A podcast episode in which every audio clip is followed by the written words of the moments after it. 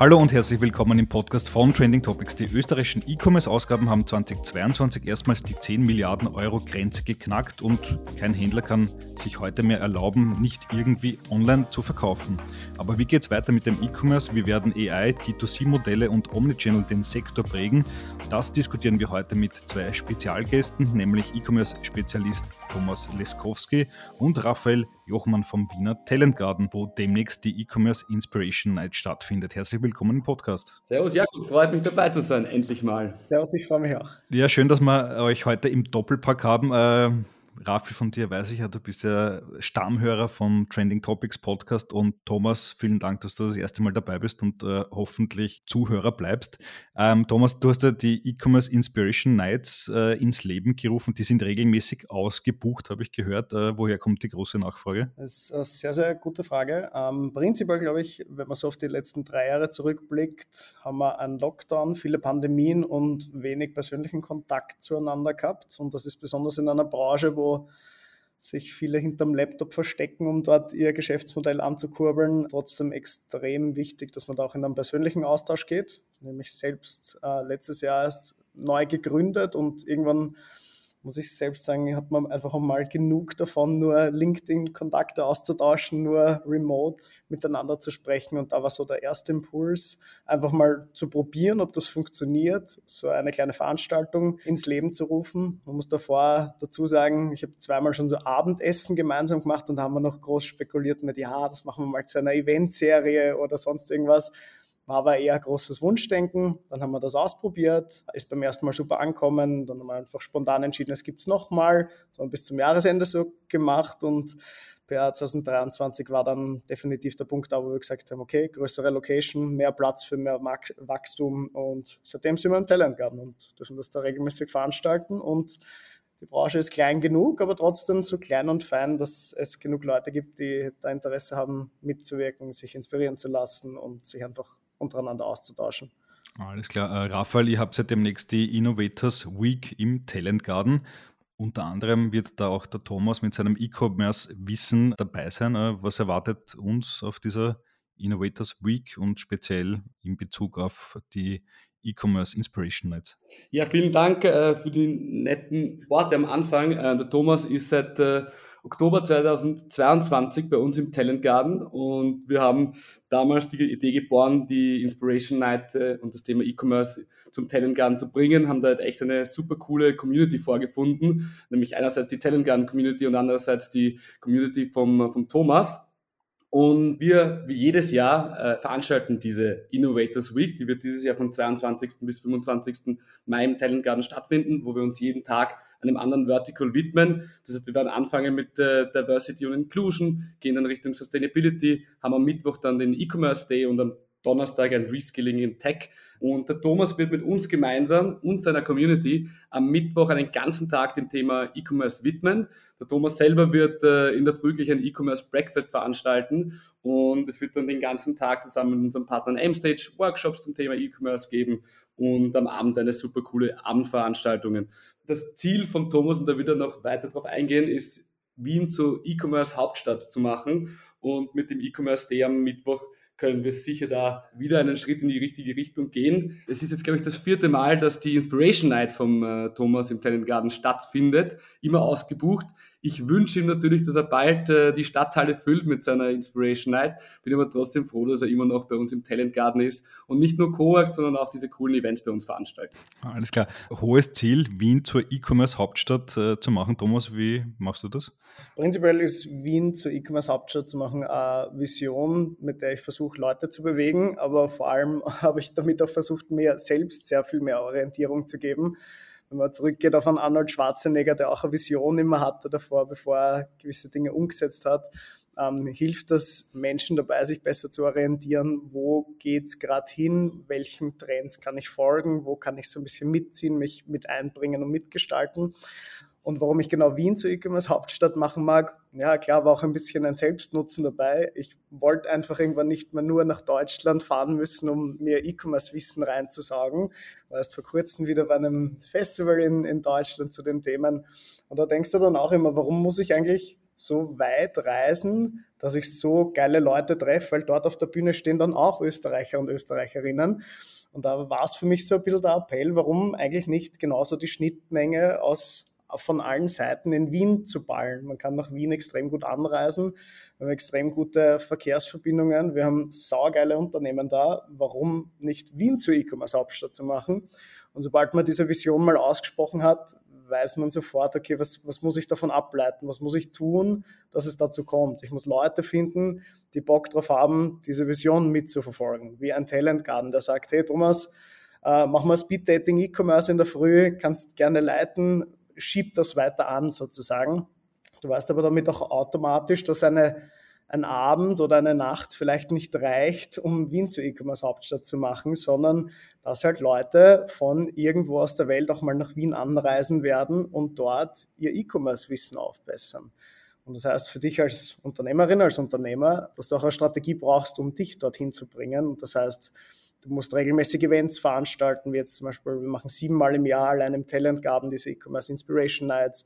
Es gibt eine eigene Online-Akademie wie den E-Commerce-Führerschein. Wir bringen bald einen Podcast raus. Wir bauen ein Team auf, etc. Das heißt, es nimmt alles viel mehr Form an, sobald man das mal in eine Vision gegossen hat. Und wenn man dann Leuten noch einen Mehrwert irgendwie schafft, du musst weniger Kilometer fahren, du hörst inländische Unternehmen, du kannst generell inländische Wirtschaft fördern, dann, dann hat es für alle Beteiligten einen mega Vorteil und es macht komplett was anderes mit dir, wenn du einer Vision nachgehst und nicht einfach nur Umsatzzahlen oder sonstiges. Ja, ich glaube, das verkörpert das recht gut. Hm, okay. Wenn man sich so in der Startup, Scale-Up-Szene umschaut, da fallen dann nachher sofort einige Retail-E-Commerce-Brands ein, die da in den letzten Jahren entstanden sind. Waterdrop, Holzkern, Magda, noch einige andere. Was sind so deine Highlights aus dem Bereich? Boah, also wir hatten ja selbst einen Online-Shop für Startup-Produkte. Das war damals Shopee, jetzt 42 Things.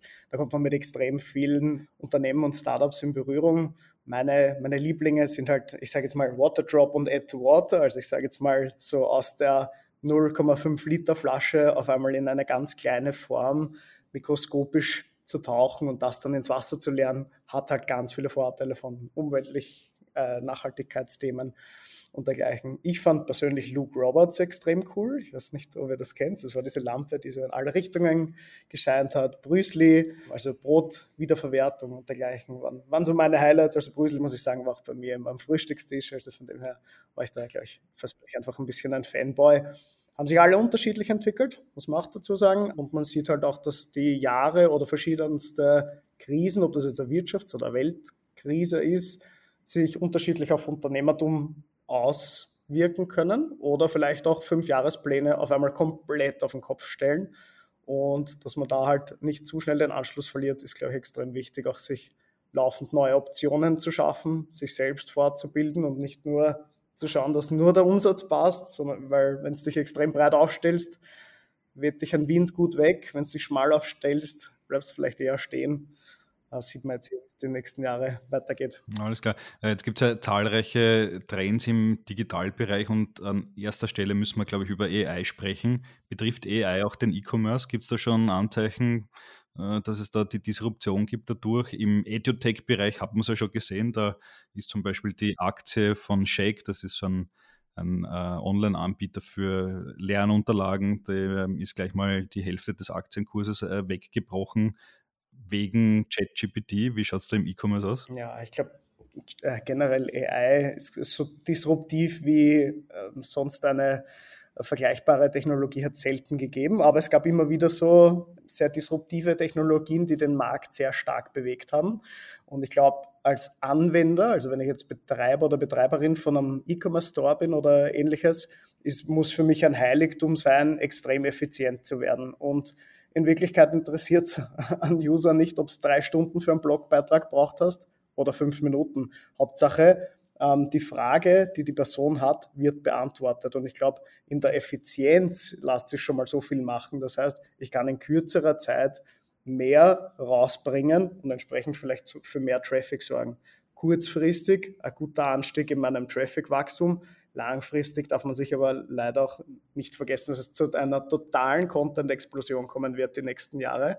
Und desto mehr draußen ist, desto unwesentlicher wird es dann auch. Das heißt, vielleicht jetzt gerade ein kurzer Peak, später aber vielleicht total irrelevant und da brauchen wir vielleicht wieder mehr Gesichter, mehr Personen, mehr stationären Handel vielleicht auch wieder. Also ist jetzt die Frage, wo, wo entwickelt sich das hin? Das heißt, man muss sehr mit offenen Augen durch die Welt gehen, dass man da jetzt nicht den AI-Trend verschlaft, weil viele sagen so, ja, ich beschäftige mich eh damit, haben aber kein einziges Tool in Anwendung, kein Blogbeitragstool, das dir zumindest zwei, drei Blogbeiträge schreiben kann.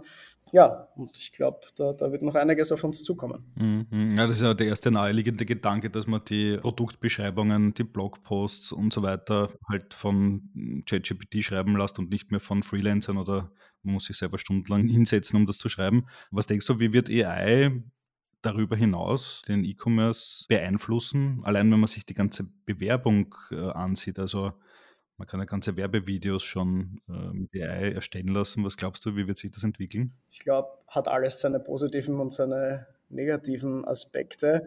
Negativ sieht man momentan, glaube ich, viele in den Schlagzeilen Fake Reviews. Es gab noch nie so viel Fake Reviews auf der Welt wie jetzt, weil wie schnell ist jetzt eine Bewertung auf einmal generiert, die extrem echt klingt, die geshared geschrieben vielleicht auch noch ist, ist ja alles kein Thema mehr. Ich kann ja die, die fünf Steirer auf mein Amazon-Produkt hinschreiben lassen sozusagen.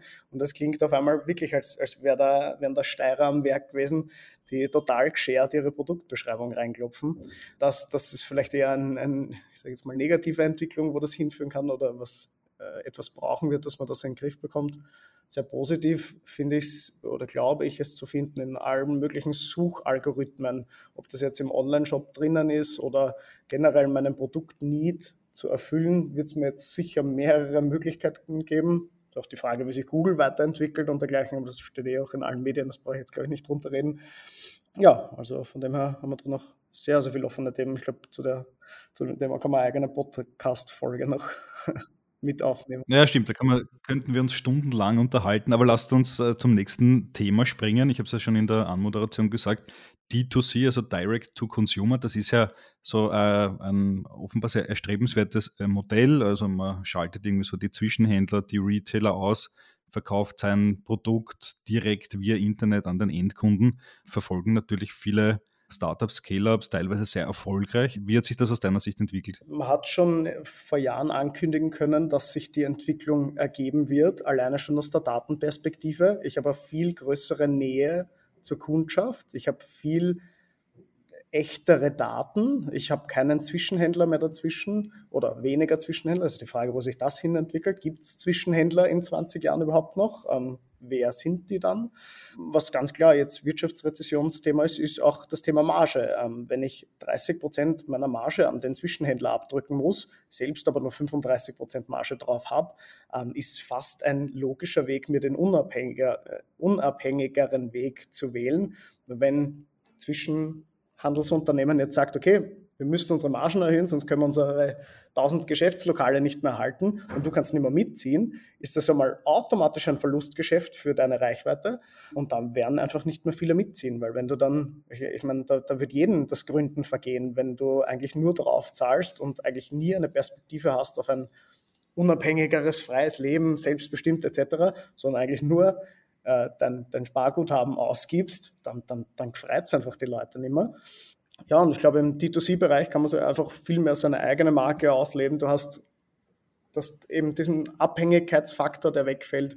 Auch Leute, die auf Amazon verkaufen, wenn die dann zwei Monate gesperrt sind und wir, äh, keine Ahnung, 80 Prozent des Geschäftsmodells äh, basieren auf Amazon und der Kanal ist eingefroren, wie zahlst du deine Mitarbeiter und Mitarbeiterinnen, wenn das Geld nicht kommt? Das heißt, Abhängigkeitsfaktor definitiv und ja, diese Unabhängigkeit extrem stärken und in der Kreativität deiner Marke eigentlich fast keine Grenzen zu setzen. Mhm. Im D2C-Bereich eine Marke selbst aufzubauen, verlangt ja auch, dass man hm, irgendwo den Traffic herbekommt. Google fällt natürlich als erstes an. Ähm, was ist mit den anderen ja, reichweitenstarken Apps, TikTok, Instagram? Sind das schon oder noch Sales-Channels, die gerade junge Brands berücksichtigen müssen? Ja, definitiv. Also ich, ich, mag gar nicht drüber reden, aber ich glaube, ich kann nicht mehr zur jung, jüngeren Generation, auch wenn ich es nicht ganz wahrhaben mag. Äh, meine Mitarbeiterin wird jetzt 19, die mir auch schon gesagt hat, ich bin nicht mehr die jüngste Generation. Wenn er das bewusst wird, weiß aber auch gleichzeitig, dass die Personen, die jetzt auf TikTok sind, in zehn Jahren dort sind, wo ich jetzt bin, vom Alter zumindest, aber die für dieses Standard, dass sie TikTok verwendet haben. Und wir wissen alle, wie sich Instagram entwickelt hat.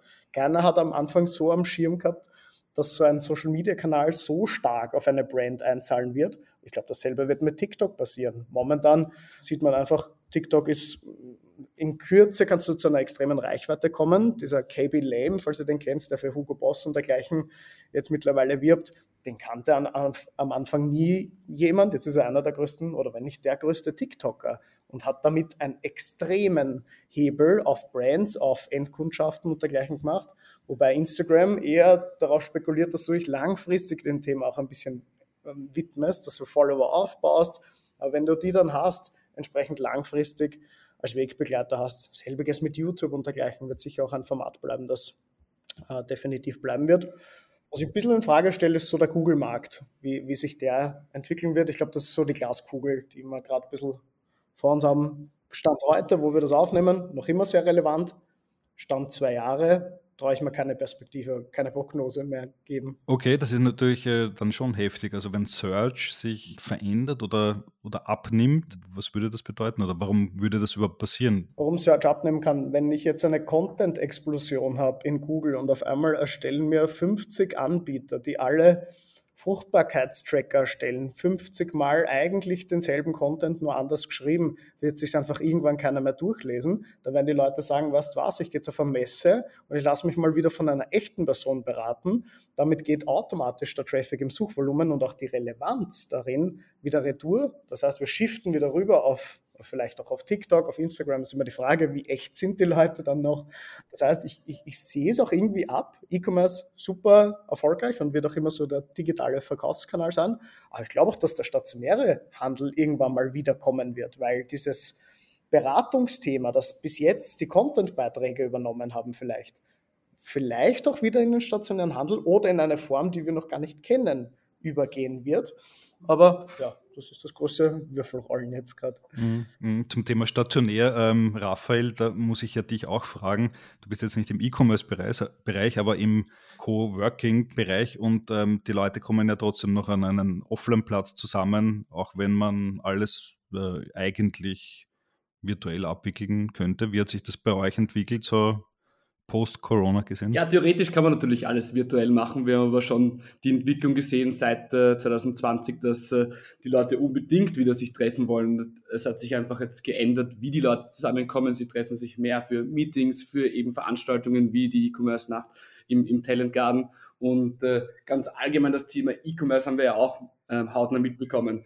Wir haben eine Community aufgebaut 2019 im Talent Garden, die sicher ganz anders war als die, die heutige. Im Moment haben wir ganz viele Firmen im Talent Garden, die mit äh, E-Commerce zu tun haben, weil es gab einfach den großen Need äh, in den Jahren von Lockdown oder Kontakteinschränkungen E-Commerce zu betreiben. Und man sieht, dass das Thema ganz wichtig ist und auch äh, virtuell gestaltet ist.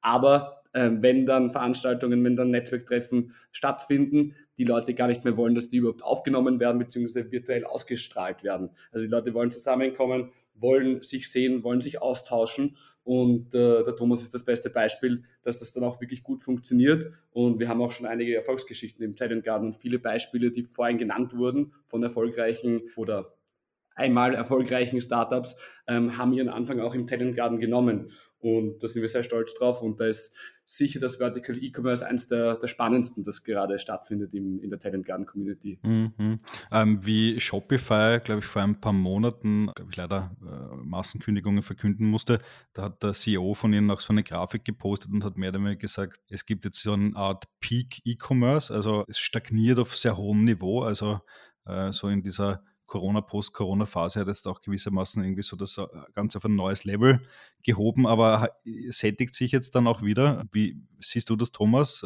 Siehst du auch diesen Effekt? Ist wahrscheinlich ein natürliches Phänomen, weil wir haben jetzt zwei Jahre Brandbeschleunigung pur gehabt mit Lockdown und dergleichen. Das heißt, wir wurden alle dazu gezwungen, irgendwie diesen Markt anzuheizen. Es ist natürlich klar, dass das dann ein bisschen reboundet, also dass wir da jetzt nicht einfach davon ausgehen werden, okay, es bleibt jetzt so, alle bleiben in Quarantäne. Nein, wir haben jetzt auch wieder die Option im stationären Handel mit anderen Optionen und wenn eine Option noch immer zeiteffizienter oder für mich passender ist, als ein Onlinehandel gehe ich trotzdem in ein Geschäft. Ich bin mir sicher, auch meine Ausgaben auf dem Konto gehen jetzt sicher wieder zur Hälfte auch in stationäre äh, Geschäfte oder wo auch immer und vielleicht äh, löse ich damit auch ein bisschen wieder den E-Commerce ab. Und dementsprechend kann ich mir schon gut vorstellen, dass jetzt mal äh, ein bisschen Ruhe einkehren wird, auch wirtschaftsrezessionsbedungen. Also es ist irgendwo klar, dass wenn weniger Geld am Markt ist, ich für generell für mein Leben weniger ausgebe. Viele E-Commerce-Brands sind ja nicht lebensnotwendig, sondern sind eine Ergänzung unseres Alltags, sind ein Lifestyle-Produkt, sind vielleicht Luxusgüter und dergleichen. Und die brauche ich aktuell nicht. Wenn es darum geht, ob ich meine Miete zahlen kann, ist mir vielleicht wurscht, ob ich die nächste Goldkette oder das nächste Wundermüsli oder sonst irgendwas kaufe, sondern ich mag in Wirklichkeit meinen Einkauf erledigen. Ich mag nicht verschuldet sein in der Zeit jetzt. Ich habe vielleicht eine Kreditrate, die sich fast verdoppelt hat ähm, und da bleibt mir auch einfach kein Geld mehr für ein Backerl, was ich vielleicht wieder zurückschicke, wenn du dann keinen Rechnungskauf hast beispielsweise. Also jetzt einfach das vertriebspsychologisch weiterzuspielen, ist es ja kupft wie katscht, weil du gibst dein Geld mit der Kreditkarte vorab aus, das du vielleicht eh nicht hast, dann schickst du das zurück, dann kommst du aber drauf, ah, ich konnte meine Kreditkarte nicht decken. Das ist der Teufelskreis.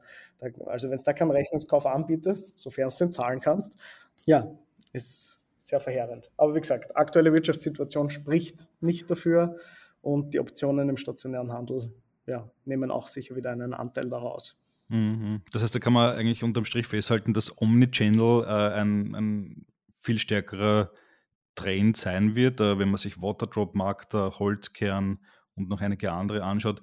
Die sind ja nicht pur online, sondern haben halt auch ihre Ladengeschäfte bzw. eröffnen sogar noch mehr in, in mehr Regionen dieser Welt. Ähm, das heißt, das ist schon irgendwie so eine Renaissance des stationären Handels, oder? Ja, ist lustig, weil so Trends kriegen immer wieder so Gegentrendbewegungen. Weil wir haben erstens kannst mit einem, einem stationären Geschäft wieder eine, eine neue Generation oder eine neue Zielgruppe erschließen. Zweitens, generell Marketingkanäle, sofern du sie paid bezahlst, sind so oder so teuer. Ob du jetzt ein stationäres Geschäft hast, wo auch Traffic vorbeigeht sozusagen, oder dass du in eine Online-Kampagne investierst, die du aber nicht mehr tracken, richtig tracken kannst.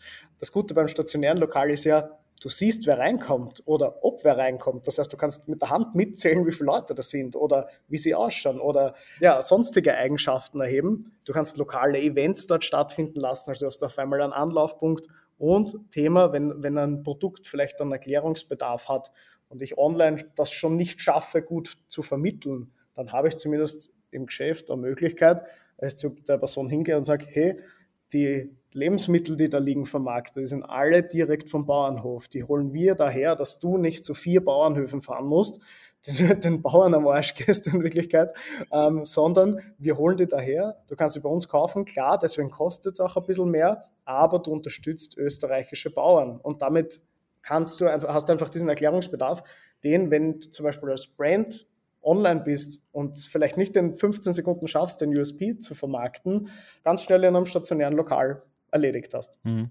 Okay, also spannende Entwicklungen am E-Commerce-Markt, am Retail-Markt. Rafi, nochmal abschließend, wen das alles interessiert, wer da reintauchen will, nochmal ins Thema, wann, wo muss man sein? Ja, wenn ihr es nicht erwarten könnt, noch mehr interessante Dinge über E-Commerce und die anderen drei Verticals zu erfahren. Von 22. bis 25. Mai haben wir diese Innovators Week. Für alle Hörer dieses Podcasts haben wir einen Discount-Code eingerichtet über TechPartner50 bekommt ihr 50% Rabatt.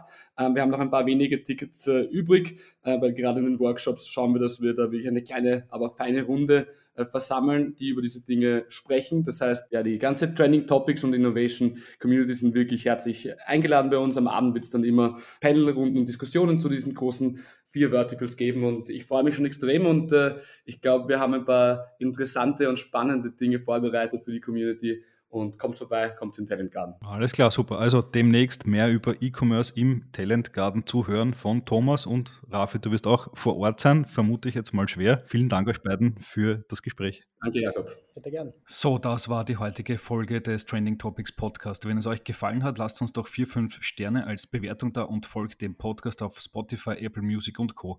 Für Anregungen, Kritik, Feedback oder Wünsche zu zukünftigen Gästen schickt uns jederzeit gerne eine Mail an feedback at trendingtopics.at. Weitere News zu allen Inhalten gibt es natürlich tagesaktuell auf trendingtopics.eu. Danke an dieser Stelle an Geocast für die tolle Post-Production. Euch danke fürs Zuhören. Bis bald. Thank you.